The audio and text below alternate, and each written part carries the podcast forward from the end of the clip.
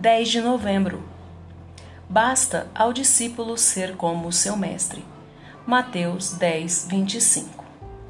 Ninguém contestará esta afirmação, pois seria inconveniente que o servo fosse exaltado acima de seu mestre. Quando nosso Senhor estava na terra, qual foi o tratamento que recebeu? Suas alegações foram reconhecidas? Suas instruções seguidas? Suas perfeições adoradas por aquele a quem ele veio abençoar? Hum, não. Era desprezado e o mais rejeitado entre os homens. Sua morada era fora do acampamento, carregar a cruz era sua ocupação.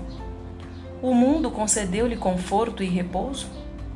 As raposas têm seus covis e as aves do céu ninhos, mas o filho do homem não tem onde reclinar a cabeça. Esse território inóspito não lhe propiciou abrigo, o expulsou e o crucificou. Se você é seguidor de Jesus e mantém uma caminhada e relacionamento consistente e semelhante ao de Cristo, você deve esperar que a parte de sua vida espiritual que se manifesta exteriormente fique sob a observação dos homens. Eles o tratarão como trataram o Salvador, com desprezo. Não sonhe que pessoas mundanas o admirarão ou que quanto mais santo e semelhante a Cristo você for, mais pacificamente será tratado pelas pessoas. Elas não valorizaram o diamante polido. Como então valorizarão a pedra preciosa ainda bruta? Se chamaram Beuzebu ao dono da casa, quanto mais aos seus domésticos? Se fôssemos mais como Cristo, deveríamos ser mais odiados por seus inimigos.